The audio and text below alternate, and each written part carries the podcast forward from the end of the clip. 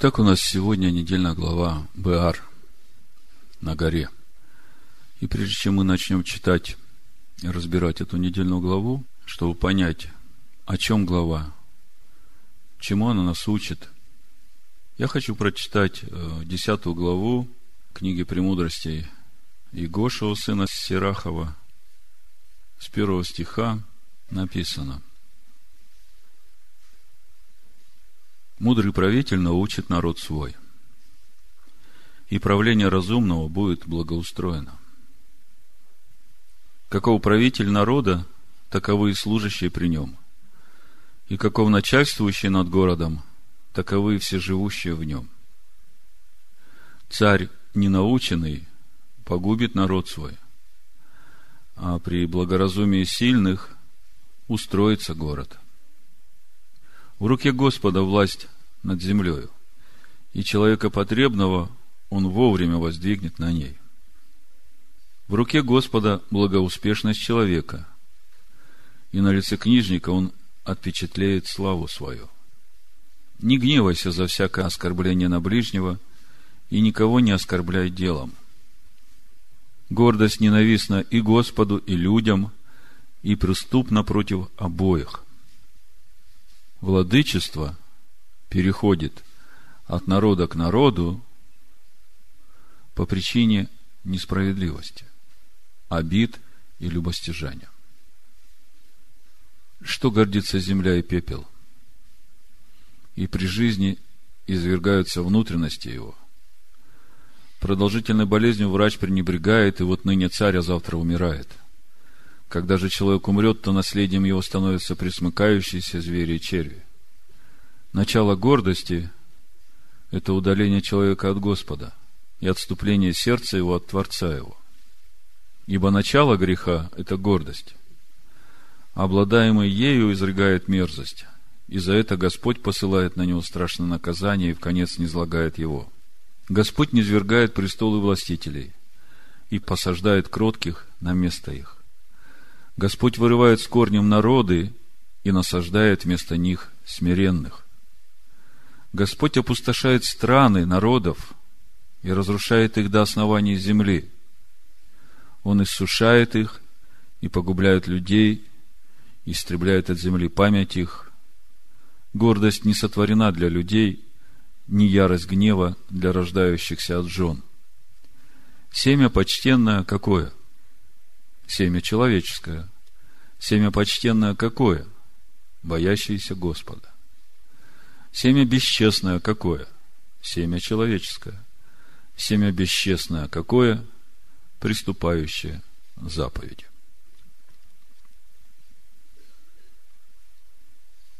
Удивительным образом, вот то, что я вам прочитал, пересеклось с содержанием сегодняшней недельной главы – и проповедь я назвал «Год искупленных моих настал». Я прочитаю, откуда это, и потом мы начнем разбирать недельную главу и попробуем увидеть, чему же учит нас эта недельная глава на сегодняшний день, насколько нам открыто. Откроем Исайя, 63 глава. Вы знаете это место, мы недавно, совсем недавно читали его – Буду читать с первого стиха. Кто это идет от Идома, в червленых ризах, от Вассора, столь величественный в своей одежде, выступающий в полноте силы своей? Я, изрекающий правду, сильный, чтобы спасать. Отчего же одеяние твое красное, и ризы у тебя, как у топтавшего в точиле? Я топтал, точил один, и из народов никого не было со мною. И я топтал их во гневе моем, и попирал их в ярости моей, кровь их брызгала на ризы мои, и я запятнал все одеяние свое. Ибо день мщения в сердце моем, и год моих искупленных настал. Я смотрел, и не было помощника, дивился, что не было поддерживающего. Но помогла мне мышца моя, ярость моя, она поддержала меня – и попрал я народы во гневе моем, и сокрушил их в ярости моей, и вылил на землю кровь их. Очень серьезное место Писания. И, как мы понимаем, этот текст относится к будущим временам, грядущим, которые напрямую связаны со вторым приходом Мессии Израиля Ишуа на землю. И вы знаете, каждый раз, когда я читаю четвертый стих, в моем сердце такой немой вопрос стоит. Написано, ибо день мщения в сердце моем, и год моих искупленных настал.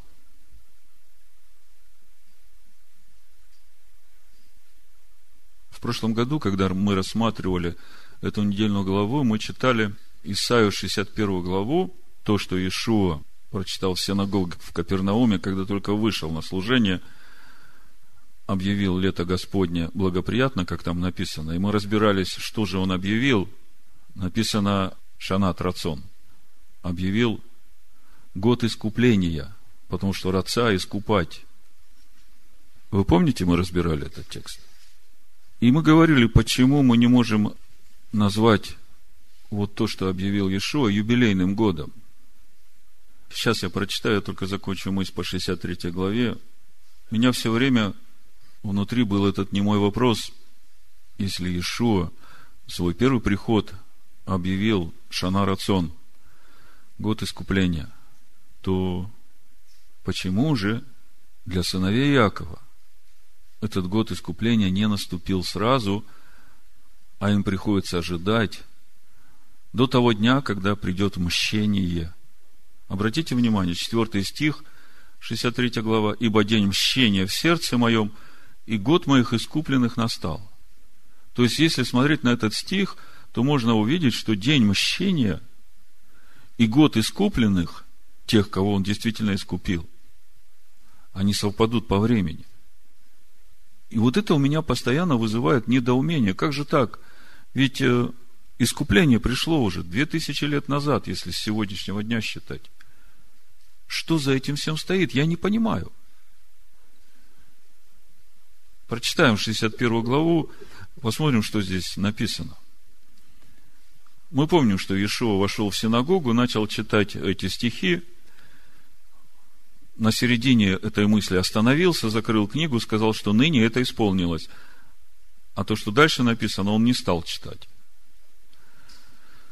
Исайя 61 глава, с 1 стиха написано, «Дух Господа Бога на мне, ибо Господь помазал меня благовествовать нищим, послал меня исцелять сокрушенных сердцем, проповедовать пленникам освобождение и узникам открытие темницы, проповедовать лето Господне благоприятное». Вот здесь он закрыл книгу и сел, и если смотреть, что написано на иврите, написано «шанат рацион».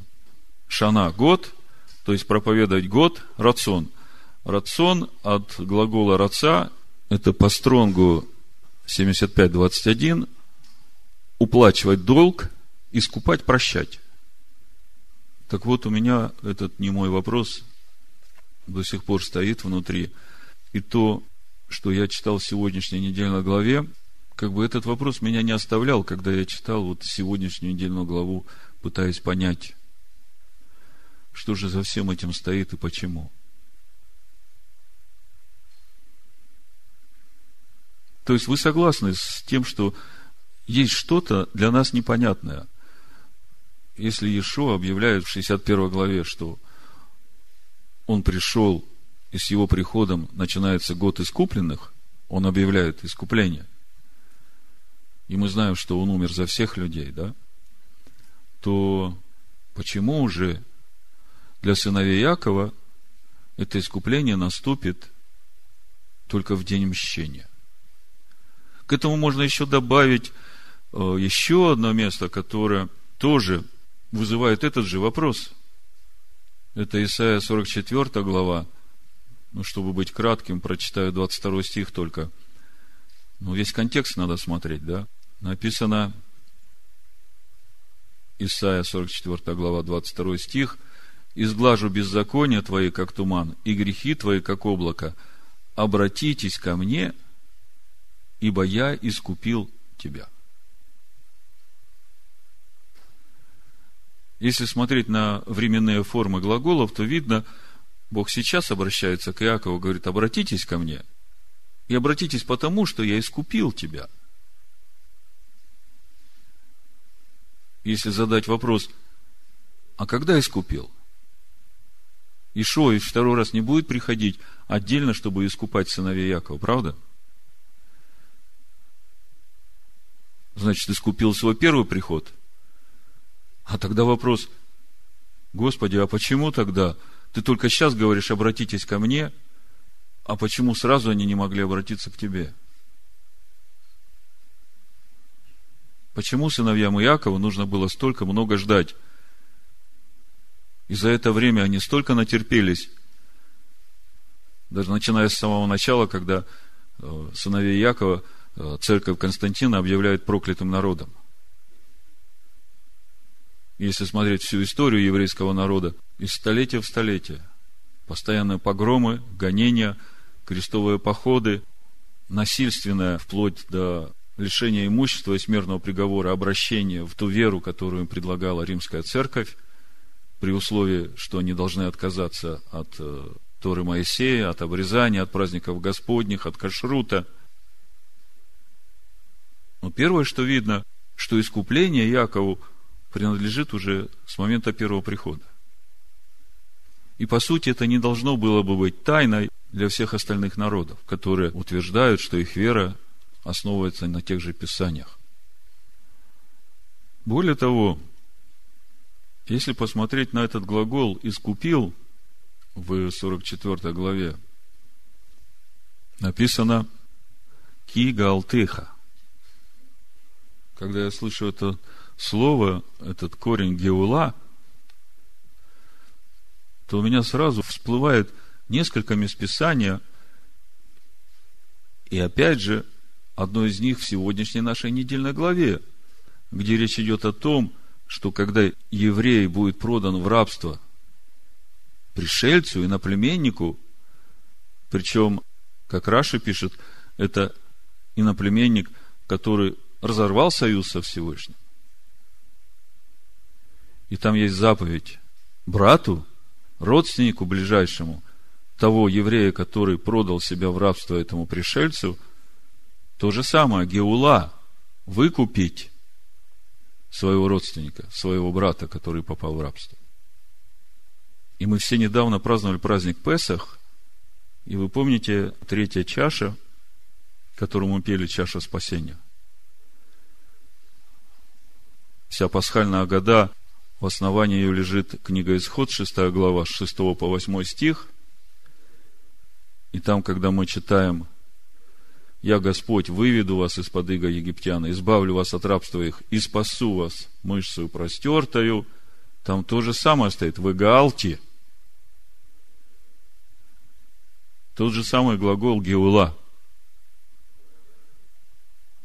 То есть, если все вместе сложить, очень много непонятного. И то, что меня волнует, интересует, а что за всем этим стоит – Почему же сыновья Иакова, имея искупление, две тысячи лет уже, все еще его не получили? То есть, первое, что мы увидели, что это искупление уже есть. А второе, что мы увидели, что сыновья Якова, это искупление к ним придет именно в тот день, когда начнется день мщения. У Исаия 61 главе тоже об этом же. Когда Иешуа прочитал в синагоге Капернаума первую часть, он закрыл. Но если смотреть сам текст, то здесь ни точки нет, ни запятой. Тут стоит союз «и», и дальше написано «И день мщения Бога нашего утешить всех сетующих, возвестить сетующим на сегодня, что им вместо пепла дастся украшение, и вместо плача елей радости» вместо унылого духа славная одежда и назовут их сильными правдой, насаждением Господа во славу Его. Значит, второй стих, обратите внимание, Исайя 61 глава. Проповедовать лето Господне благоприятное, и на иврите написано Шанат Рацон, как мы читали. Год выкупа, год уплаченного долга, год искупления, год прощения – проповедовать лето Господне благоприятно, и день мщения Бога нашего утешить всех сетующих, возвестить сетующим на Сионе, что им вместо пепла дастся украшение, вместо плача или радости, вместо унылого духа славная одежда, и назовут их сильным правду, насаждением Господа во славу Его. И застроят пустыни вековые, восстановят древние развалины, возобновят города разоренные, оставшиеся в запустении с давних родов – и придут иноземцы, и будут пасти стада ваши, и сыновья чужестранцев будут вашими земледельцами и вашими виноградарями. А вы будете называться священниками Господа, служителями Бога нашего будут именовать вас, вы будете пользоваться достоянием народов и славиться славою их, за посравление вам будет вдвое, за поношение они будут радоваться своей доле, потому что в земле своей получат вдвое, веселье вечное будет у них – Ибо я, Господь, люблю правосудие, ненавижу грабительство с насилием и воздам награду им поистине. Завет вечный поставлю с ними. Скажите, о ком речь идет? О ком речь идет вот в Исаии 61 главе? Кого будут называть священниками, служителями Бога нашего, священниками Господа – кто эти сетующие на Сионе? То есть, как бы трудно ошибиться. Однозначно речь не идет о церкви из язычников, правда? А речь идет о сыновьях Иакова. И мы видим, что здесь лето Господне благоприятное и день мщения в одном стихе написаны. А Ишуа прочитал первую часть, книгу закрыл. Собственно, вот это до сих пор является одной из причин, почему сыновья Якова Иешуа не принимают за своего Мессию. Потому что, согласно их пониманию, согласно их представлению о своем Мессии, если Мессия действительно придет, тот, которого они ждут, то он и установит царство Израиля по всей земле. Понимаете? А поскольку это не исполнилось, они считают, что Ишуа – это не тот Мессия. То есть, для них закрыто, что Ишуа будет приходить два раза. Но Ишуа, когда в Капернауме прочитал вот этот отрывок Исаия, он дал понять, что будет два прихода. Даже когда мы читаем Евангелие от Луки, начало, мы видим ожидание народа. Вот смотрите. Ну, вы помните, как э, священник Захария со своей женой, праведные, благочестивые, не имеют детей, и Захария служит в храме, приходит к нему ангел Гавриил, говорит, у тебя родится сын, назови его Йоханан. И вот он рождается, я пропускаю детали, 67 стих, 1 глава, молится Захария. И Захария, отец его, исполнился Святого Духа и пророчествовал, говоря, «Благословен Господь Бог Израилев, что посетил народ свой, сотворил избавление ему, и воздвиг рог спасения нам в доме Давида, отрока своего, как возвестил устами бывших от века святых пророков, что спасет нас от врагов наших и от руки всех ненавидящих нас. Смотрите, вот ожидание Иудея, благочестивого, боящегося Бога, что спасет нас от врагов наших и от руки всех ненавидящих нас – сотворит милость с отцами нашими и поменет святой завет свой, и клятву, которую клялся он Аврааму, отцу нашему, дать нам небоязненно, по избавлению от руки врагов наших, служить Ему святости и правде перед Ним во все дни жизни нашей. Вот какое ожидание о приходе Мессии у благочестивого иудея, боящегося Бога, поступающего по правде. Как написано, оба они были праведны перед Богом, поступая по всем заповедям, уставам Господним, беспорочно. Почему же этого не произошло и что за всем этим стоит? Давайте углубимся в нашу недельную главу и попробуем разобраться – что же все это значит? Начинается недельная глава Это книга Левит, 25 глава, с 1 стиха. О том, что Бог объявляет субботу покоя для земли. До этого мы знали о субботнем дне, который в 23 главе книги Левит Бог назвал Шаббат Шабатон. И мы говорили о том, что Шаббат Шабатон имеет два уровня. Это и день отдохновения, и день освящения человека Богом. И что происходит в этот день освящения, мы уже примерно представляем. Я сейчас не буду глубоко в это углубляться. Можно послушать проповедь прошлого шаббата. Значит, начинается глава о субботнем годе. Написано, «И сказал Господь Моисею на горе Синая, говоря, объяви сынам Израилевым и скажи им, когда придете в землю, которую я даю вам, тогда земля должна покоиться в субботу Господню. Шесть лет засевай поле твое, и шесть лет обрезывай виноградник твой, и собирай произведения их, а в седьмой год да будет суббота покоя земли, суббота Господня. Если посмотреть текст Торы, то здесь как раз написано Убашана Гашвиит, Шаббат Шабатот, Аданай Ле Арец, Шаббат Ле Аданай.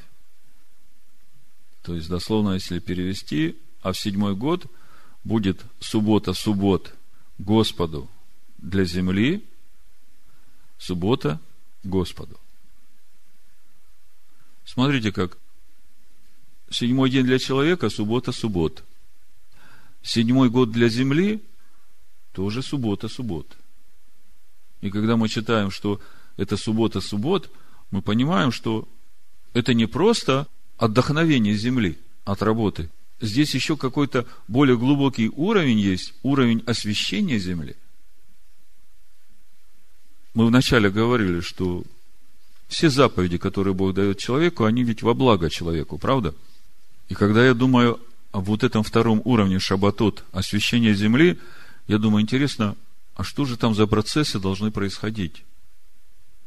Ведь от человека только требуется, чтобы он в это время ничего не делал на земле, не пахал, не сеял, не обрезал, чтобы к тому, что вырастет, имели доступ все. И заметьте, это то, что иудейские мудрецы говорят – седьмой год в обществе израильском, он удивительным образом социально уравнивает и бедных, и богатых. Мудрецы говорят, что идею седьмого дня, как дня отдыха, народы как бы усвоили для себя. Но идею седьмого года, вот именно как идею социального равенства всех людей между собой и упования каждого на Бога, вот это народам оказалось не по силам. Потому что, э, как бы, понимание отдать землю под пар у народов есть. Но подумайте, одно дело один кусочек земли оставить под пар, а остальное все обрабатывать. А другое дело всю землю оставить в покое и уповать только на Бога. Просто, когда думаю об этом шабатоне для земли, о том, что должно происходить в это время с землей, заметьте, речь идет о святой земле – Речь идет о том, что когда народ войдет во святую землю, овладеет ею, каждый будет жить в своих уделах. Потому что те законы, которые подразумеваются для святой земли, мне как бы трудно представить, как это могло бы быть у нас в Латвии, допустим, если я соблюдаю законы седьмого года, а все вокруг э, даже понятия не имеют об этом. То что будет? Законы седьмого года подразумевают социальное равенство. И это значит, что никто не обрабатывает, и все имеют право входить в любой сад, в любой огород, взять то, что ему надо покушать, и довольствоваться этой пищей на каждый день. А если я, живя в Латвии, имея свой надел земли, вот открою все свои амбары, землю, сады, огороды, то, учитывая ненасытность тех, которые живут вокруг,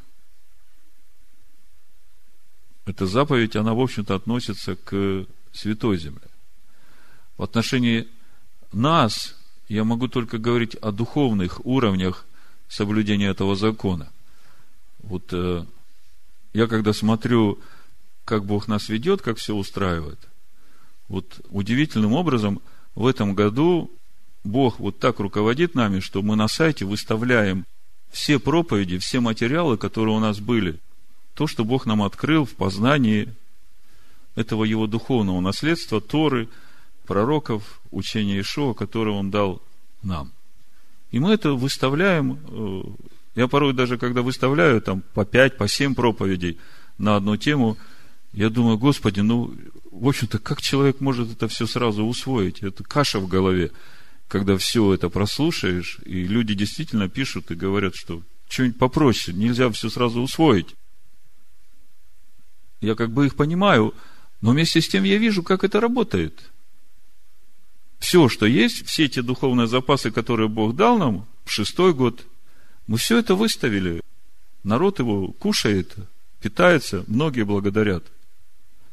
То есть это вот, э, если говорить о духовной части, учитывая, что земля, которую он нам дал, это наследие Якова, в которое он нас вел, это Тора Моисея.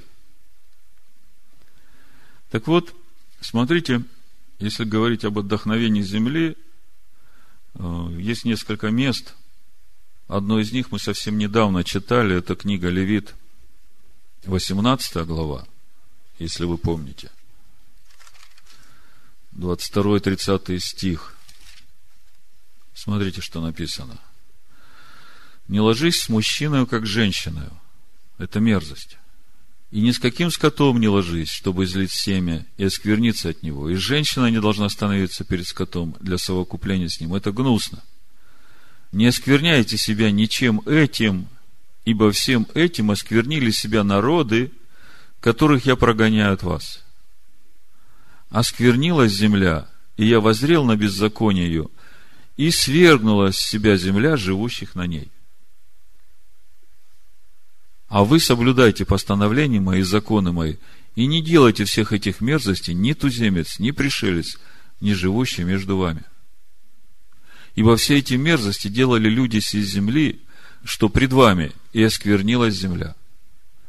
Чтобы и вас не свергнула с себя земля, когда вы станете осквернять ее, как она свергнула народы, бывшие прежде вас. Ибо если кто будет делать все эти мерзости, то души делающих истреблены будут из народа своего. И так соблюдайте повеления мои, чтобы не поступать по гнусным обычаям, по которым поступали прежде вас, и чтобы не оскверняться ими. Я Господь Бог ваш. То есть мы видим, что земля, на которой живут люди, оскверняется. Оскверняется вот этими мерзостями, которые здесь написаны. И эта мерзость уже и до Латвии дошла. И не надо быть пророком, чтобы сказать, что государство и народы, в которых эта мерзость сейчас узаканивается, они будут свергнуты со своей земли, они искоренятся из этой земли. Не надо быть пророком. Я вам не случайно сегодня Сираха 10 главу читал. Тут написано. Господь вырывает с корнем народы и насаждает вместо них смиренных. Господь опустошает страны народов и разрушает их до основания земли. Вот за такие мерзости. Есть еще вещи, которые оскверняют землю. Книги чисел, 35 глава, 33 и 34 стих написано. Не оскверняйте земли, на которой вы будете жить, ибо кровь оскверняет землю, и земля не иначе очищается от пролитой на ней крови, как кровью пролившего ее. Не должно осквернять земли, на которой вы живете, среди которой обитаю я, ибо я, Господь, обитаю среди сынов Израилевых. То есть, кровь невинная, пролитая на землю, она тоже оскверняет. Об этом еще в Бытие 9 главе Бог Ною сказал, 6 стих 9 глава Бытие, кто прольет кровь человеческую, того кровь прольется рукой человека. Ибо человек создан по образу Божию. Как вы думаете, эти законы, они сегодня имеют силу, они работают? Работают. Вот смотрите, как по законам Бога нужно очищать землю от невинно пролитой крови – Второзаконие, 21 глава, с первого стиха прочитаю. Значит, суть в чем? В поле находится человек убитый, и неизвестно, кто это сделал. Заметьте, неизвестно, кто это сделал.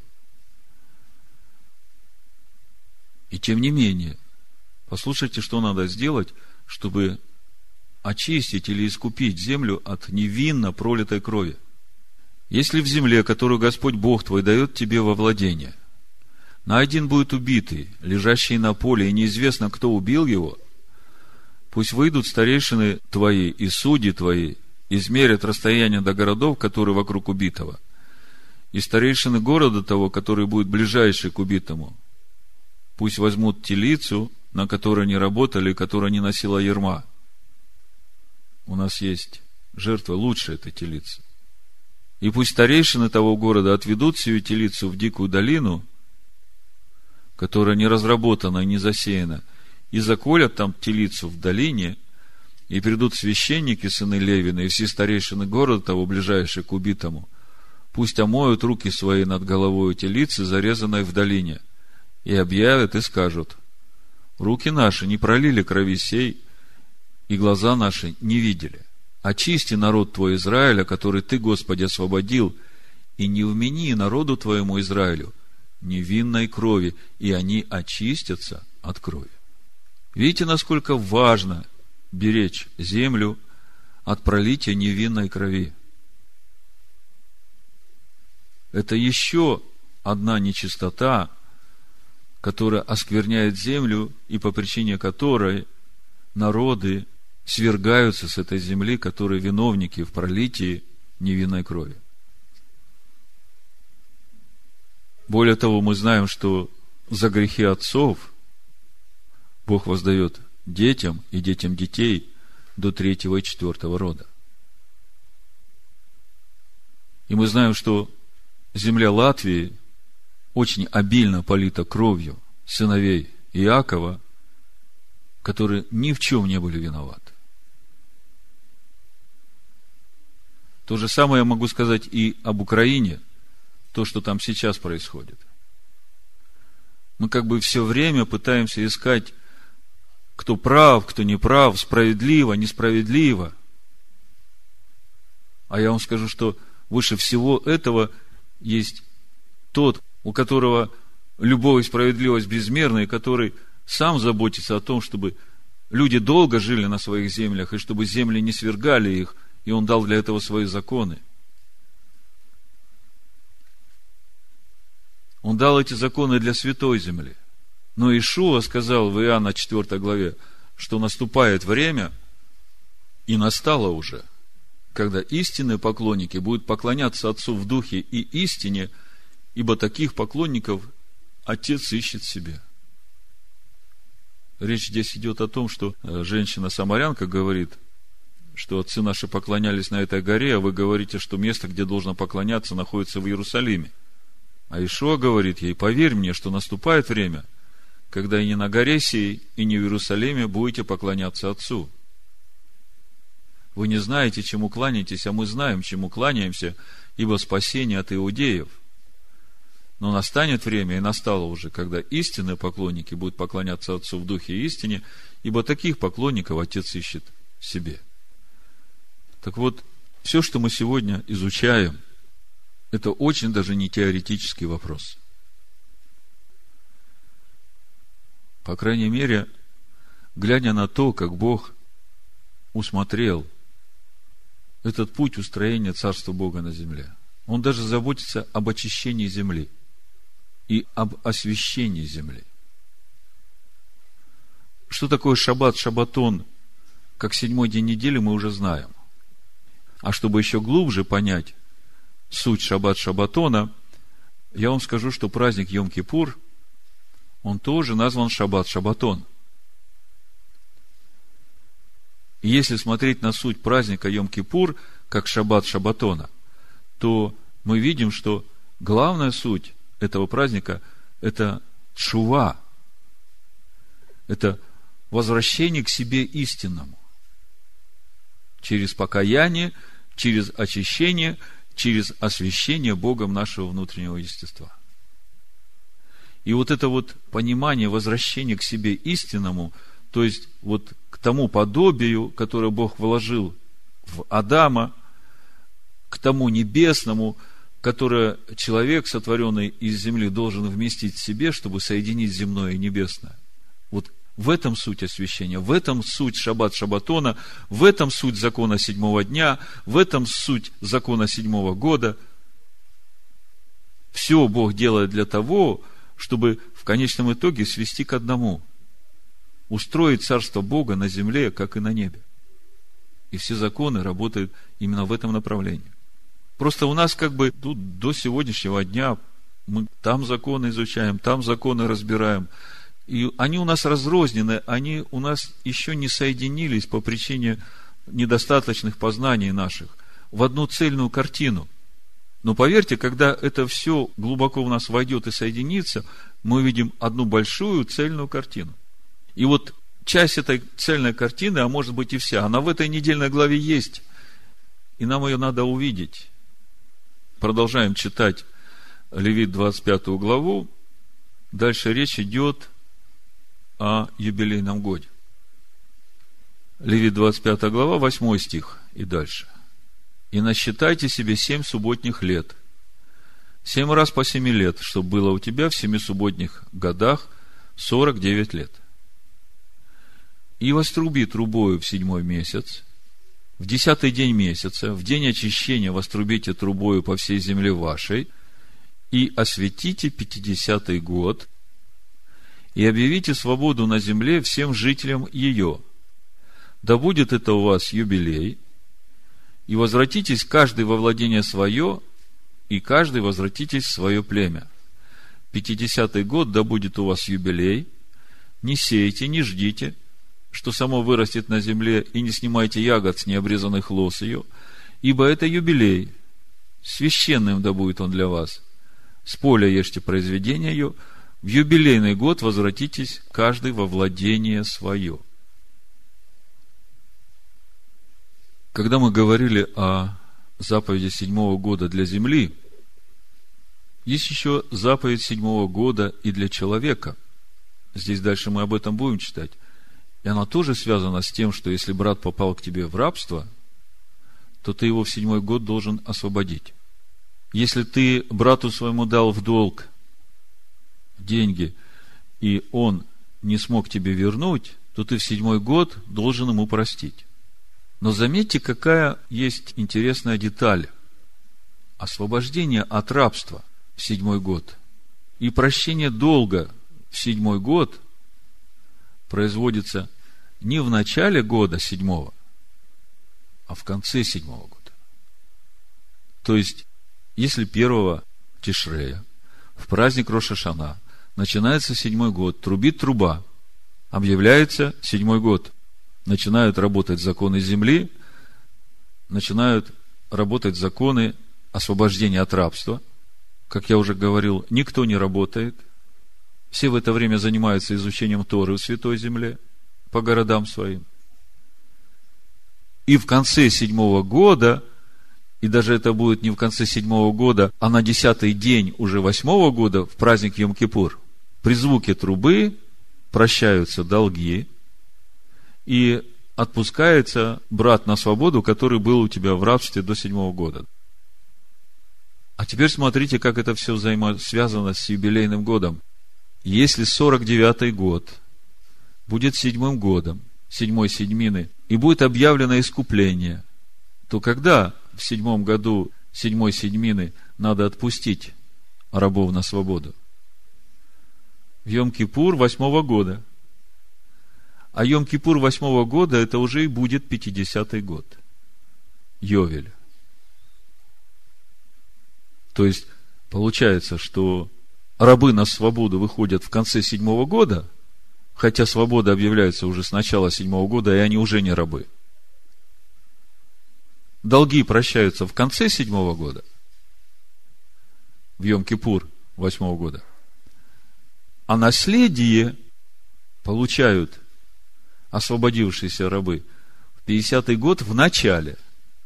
По сути, получается, это одно и то же событие. Вот то, о чем мы читаем сейчас в 25 главе. Вот смотрите. Насчитайте себе семь субботних лет, семь раз по семи лет, чтобы было у тебя в семи субботних годах 49 лет. И воструби трубою в седьмой месяц, десятый день месяца, в день очищения, вострубите трубою по всей земле вашей и осветите пятидесятый год. Видите, 49 лет закончилось. Начинается пятидесятый, в десятый день месяца вострубите трубою по всей земле вашей, осветите пятидесятый год и объявите свободу на земле всем жителям ее. Да будет это у вас юбилей. И возвратитесь каждый во владение свое, и каждый возвратится в свое племя. 13 стих. Юбилейный год возвратитесь каждый во владение свое. Еще один момент, он очень важный. Поймите, не земля возвращается владельцу. Это очень важно. А человек возвращается в то владение, которым он владел. Сейчас, когда мы дойдем до конца этой главы, начнем читать о том, как еврей продастся в рабство пришельцу, и почему это произойдет, и потом духовно посмотрим, что пророки об этом говорят, и Тора, и как это все в конце закончится, мы увидим, где-то как-то получим ответ на то, почему же этот год искупления, который объявил Иешуа, Шанат Рацон, этот седьмой год, он растянулся в духовном плане для сыновей Якова практически на две тысячи лет. Но в конечном итоге вот этот Шанат Рацон, который объявлен 49-й год, будем так говорить, свобода придет – в начале 50-го. Свобода седьмого года, она придет на следующий год 10-го Тишрея, а если это был 49-й, значит на 50-й, в юбилей. Еще раз по порядку, коротко, чтобы то, что я вам хочу сказать, уложилось э, в понимание ваше. Я повторю коротко, о чем мы говорим? Мы говорим о том, что для сыновей Якова год искупления совпадет с днем мщения. И у нас вызывает недоумение тот момент, почему искупление было объявлено Иешуа 2000 лет назад, а почему к сыновьям Якова оно придет только в самом конце. Что за всем этим стоит? И как бы с этой предпосылкой или посылкой мы начинаем рассматривать законы седьмого года, юбилейного года. И через это нам надо увидеть, что за всем этим стоит, почему к сыновьям Иакова это искупление придет только в юбилейный год.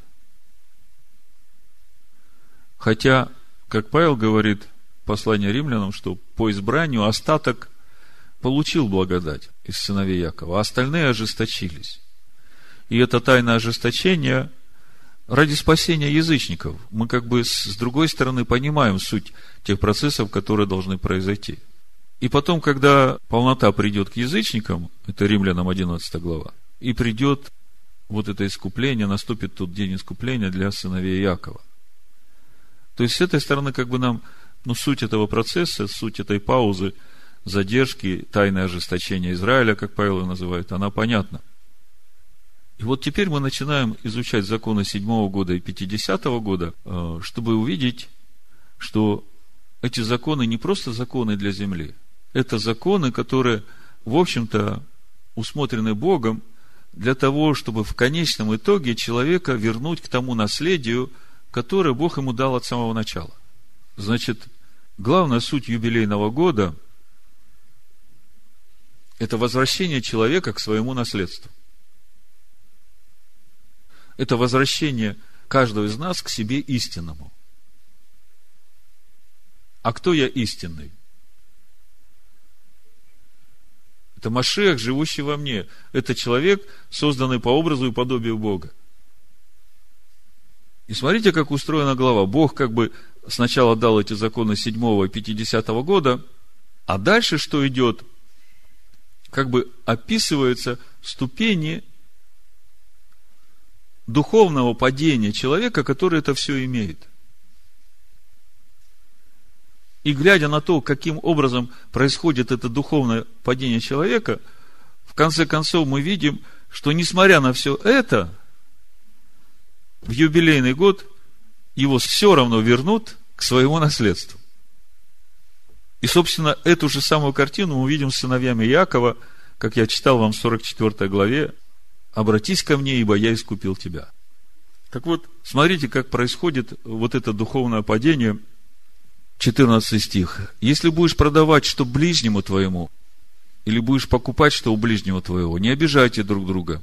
По расчислению лет после юбилея ты должен покупать у ближнего твоего, и по расчислению лет дохода он должен продавать тебе. Если много остается лет, умножь цену, а если мало лет остается, уменьшь цену.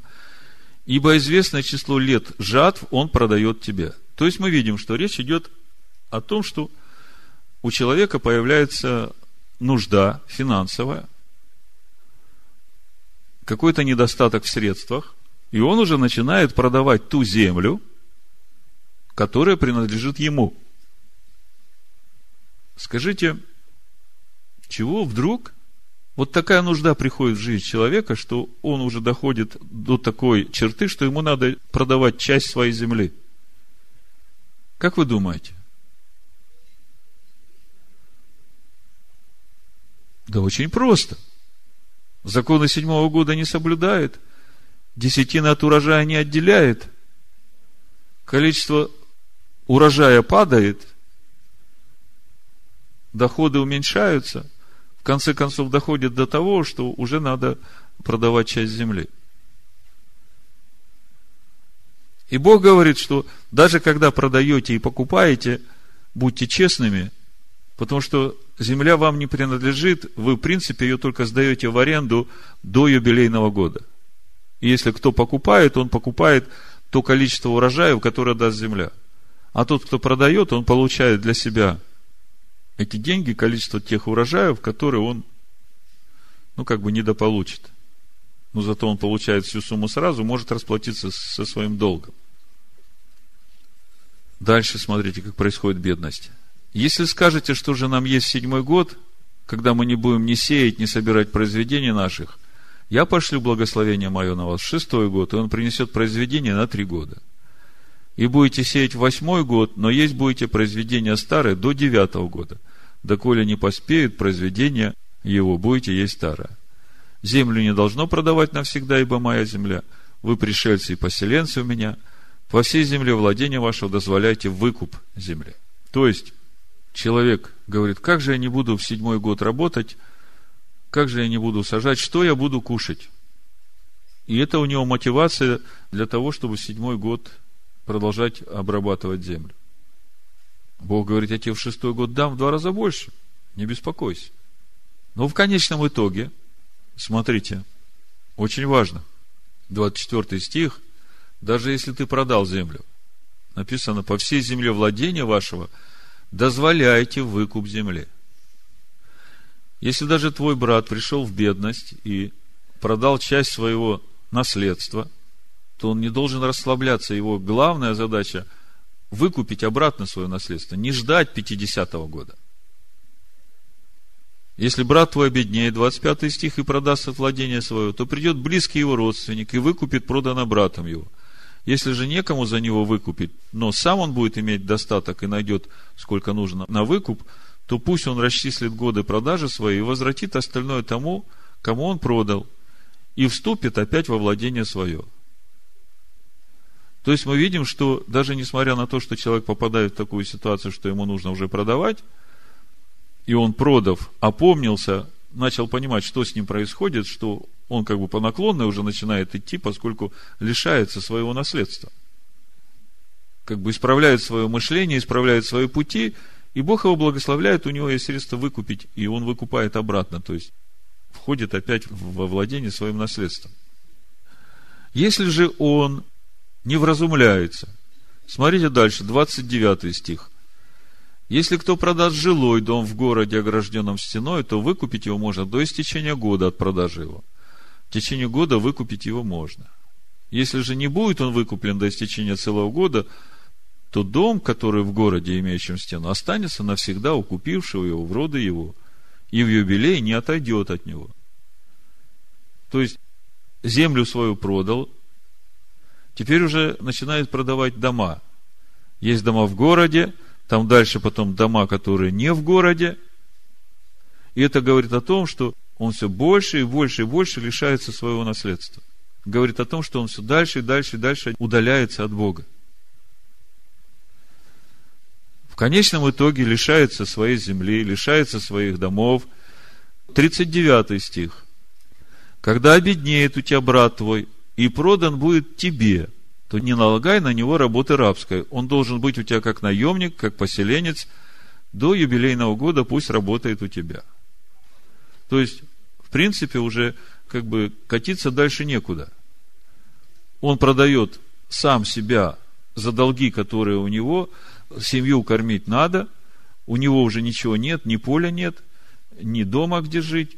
Он продает себя к своему ближнему брату, у которого есть все это. И этот брат берет его к себе, и он у него живет как родственник, работает как наемник, не как раб, получает пищу, жилье, кров. И здесь написано, что работать будет до юбилейного года. Можно подумать, что здесь есть какое-то противоречие. Потому что если смотреть Второзаконие 15 главу, там написано, что раб-еврей, который продался еврею, он должен работать до седьмого года и потом его выпустить. Но здесь мы читаем, что до 50-го, да? Я не думаю, что здесь не стыковка. Здесь как бы расширение вот в Второзаконе 15 главе мы прочитаем сейчас. Но суть идет о чем? Если у тебя уже нет дома, если у тебя уже нет земли, и ты отработал эти семь лет до седьмого года, когда тебя можно выпустить на свободу, то тебе некуда идти, понимаете? Ни дома нет, ни земли нет. И поэтому этому человеку самое оптимально остаться до юбилейного года у этого же э, своего брата, чтобы когда уже наступит юбилейный год, он вернется в свой дом, в свою землю, но вернется не с пустыми руками. Вот смотрите, откройте Второзаконие 15 главу, чтобы вы увидели, насколько Бог заботится о своем народе, я хочу, чтобы это вы увидели. Потому что это то, каким образом мы должны заботиться о своих братьях и сестрах, которые потеряли свое наследство в Царстве Божьем по причине отступления от Бога. Смотрите. Второзаконие, 15 глава, с 12 стиха. Если продастся тебе брат твой, еврей или евреянка, то шесть лет должен он быть рабом тебе, а в седьмой год отпусти его от себя на свободу. Когда же будешь отпускать его от себя на свободу, не отпусти его с пустыми руками. Но снабди его от стад твоих, от гумна твоего, от точила твоего. Дай ему, чем благословил тебя Господь Бог твой. Помни, что и ты был рабом в земле египетской, и избавил тебя Господь Бог твой. Потому и я сегодня заповедую тебе сие. Если же он скажет тебе, не пойду я от тебя, потому что я люблю тебя и дом твой, потому что хорошо ему у тебя, то возьми шило и проколи ухо его к двери, и будет он рабом твоим навек. Так поступай и с рабою твоей. Вот это навек, оно как раз, мы видим разъяснение в сегодняшней недельной главе, до юбилейного года. Не считай это для себя тяжким, что ты должен отпустить его от себя на свободу, ибо он шесть лет заработал тебе вдвое – против платы наемника. И благословит тебя Господь Бог твой во всем, что не будешь делать. Видите, как Бог учит свой народ заботиться о своих братьях, которые по причине того, что ухо их было невнимательно к тому, что говорил Бог, тому, что заповедал Бог, они становятся рабами у своих же братьев. И это хорошо, что у своих, потому что он там не раб, а как наемник. Он не теряет своего человеческого достоинства. Более того, живя это время у своего брата, у которого хозяйство, у которого все поставлено, он учится, как правильно жить, как правильно отделять Богу десятины, как правильно праздновать Господни праздники, как праздновать седьмой год земли. И в конце концов выходит юбилей, его возвращают его наследие, возвращают ему его дом, если он не в черте города был. И он приходит туда с имуществом, с тем уже, что вот э, его брат, который взял его к себе, и у него есть как жить дальше. И видите, этому рабу прокалывают ухо. Мы уже говорили, почему прокалывают ухо. Для внимательного уха это хорошее свидетельство. Что если ты будешь внимательно слушать то, что Бог тебе говорит, твое ухо никогда не будет рабом. Оно никогда не будет носить эту серьгу, на которой написано «раб такого-то». Если твое ухо было невнимательным, 47 стих, Левит, 25 глава, дальше написано. Если пришелец и поселенец твой будет иметь достаток, а брат твой перед ним обеднеет и продастся пришельцу, поселившемуся у тебя, или кому-нибудь из племени пришельца, вот это вот кому-нибудь из племени пришельца, Раши пишет, что это тот человек, который в Торе назван словом «леекер», то есть это чужак, который отрицает Всевышнего. Раш отмечает, что слово «лаекер» связано как с корнем «вырывать», «отрывать с корнем», так и с корнем «отрицать» Всевышнего. То есть, каким образом это могло произойти? В седьмой год нельзя ни покупать, ни продавать рабов. Седьмой год свободный все считаются.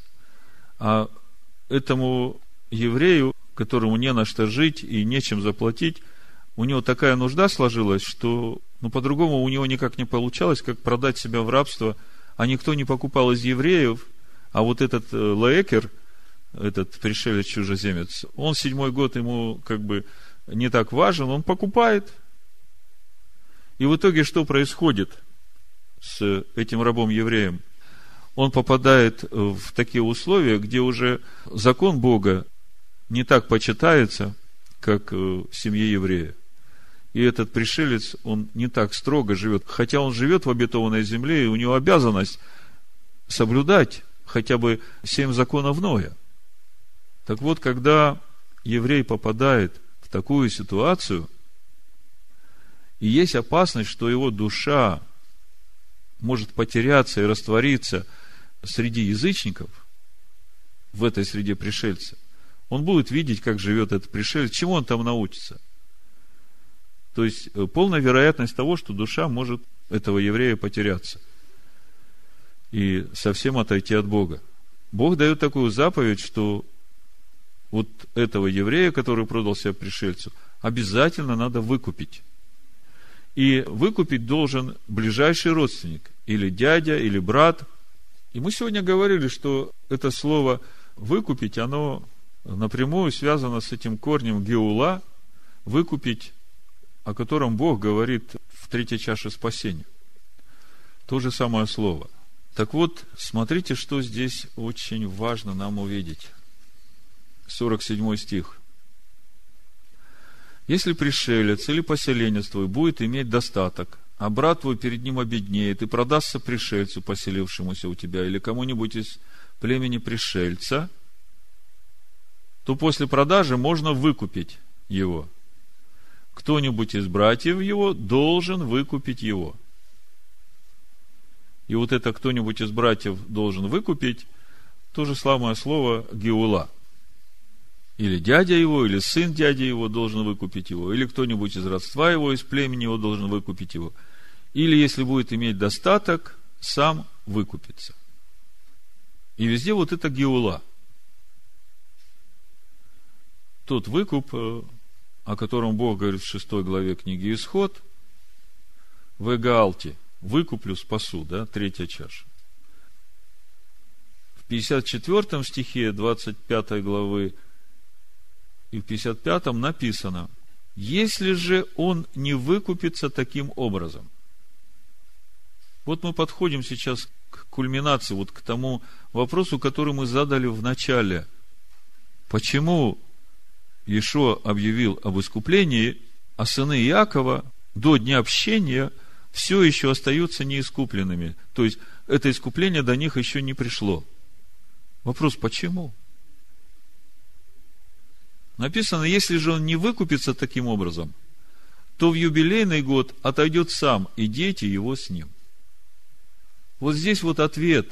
А теперь посмотрим, что произошло с сыновьями Иакова, почему произошло, и чем это закончится для тех народов, которым сыновья Якова были проданы в рабство, которые полностью проигнорировали тот факт, что Бог говорит, сыновья Якова не должны быть рабами ни у кого, потому что они мои рабы. Слышите? И в этой главе Бог дважды об этом говорит, что сыновья Якова, евреи, не должны быть никому рабами, потому что они мои рабы. В 55 стихе так и написано, потому что сыны Израилевы мои рабы. Они мои рабы, которых я вывел из земли египетской, я Господь Бог ваш. Бог ваш. Бог ваш. Бог ваш. Ваш. Бог ваш. Бог ваш.